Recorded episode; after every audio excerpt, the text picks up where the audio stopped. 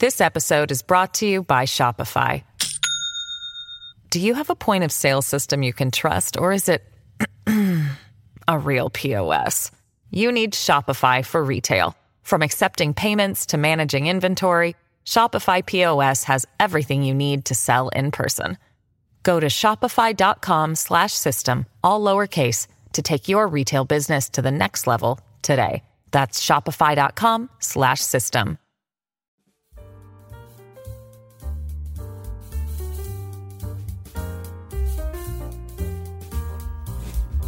Las cinco noticias del día. A continuación te presentamos las noticias más importantes de este jueves, 8 de febrero del 2024. Juez Kevin Castell le deniega a Juan Orlando Hernández aplazar el juicio e interrogar al jurado.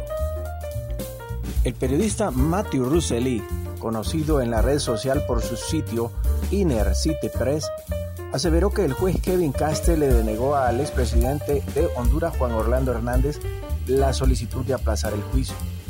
Además, le negó la posibilidad de aplicar un amplio cuestionario a las personas que podrían integrar el jurado que se encargará de dar un veredicto al final de su juicio que inicia el próximo lunes 12 de febrero.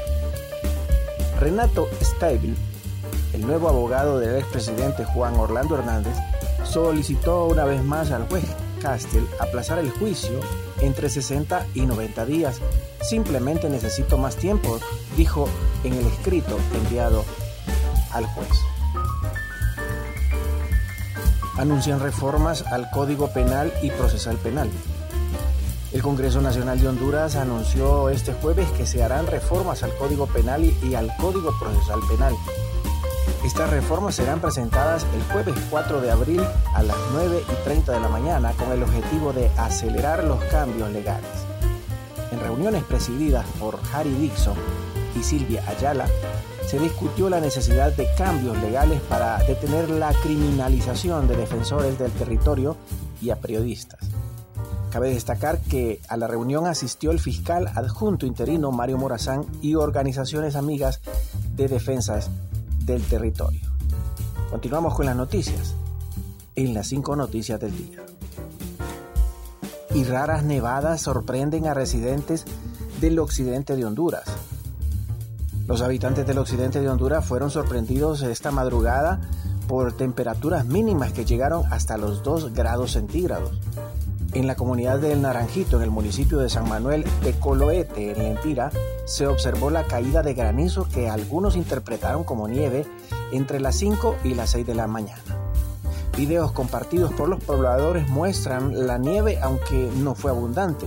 Algunos aprovechan la ocasión para escribir y hacer dibujos en la nieve, un fenómeno poco común en Honduras debido a su posición geográfica. Motociclista muere al impactar contra cisterna de gasolina en Pespín. Un motociclista perdió la vida y su copiloto resultó herido tras perder el control del vehículo e impactar contra un camión cisterna lleno de gasolina en la ciudad de Choluteca, al sur de Honduras. This episode is brought to you by Shopify.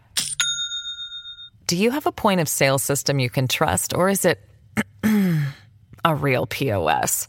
You need Shopify for retail. From accepting payments to managing inventory, Shopify POS has everything you need to sell in person. Go to shopify.com slash system, all lowercase, to take your retail business to the next level today. That's shopify.com slash system. El incidente quedó captado por una cámara de seguridad que muestra el flujo normal de vehículos en la carretera, incluyendo la cisterna. De manera repentina, el motociclista y su acompañante perdieron el control del vehículo y colisionan contra el pesado automóvil. Y graban a hombre maltratando a su mascota en Tegucigalpa, capital de Honduras. Un video difundido en redes sociales ha generado indignación entre la comunidad hondureña. Muestra el momento en que un hombre golpea violentamente a su perro en el patio de su residencia. Según la información proporcionada por la página de Facebook de Lucas Rescatistas de Animales, el incidente tuvo lugar en la residencial Santa Cruz en Tegucigalpa, Francisco Morazán.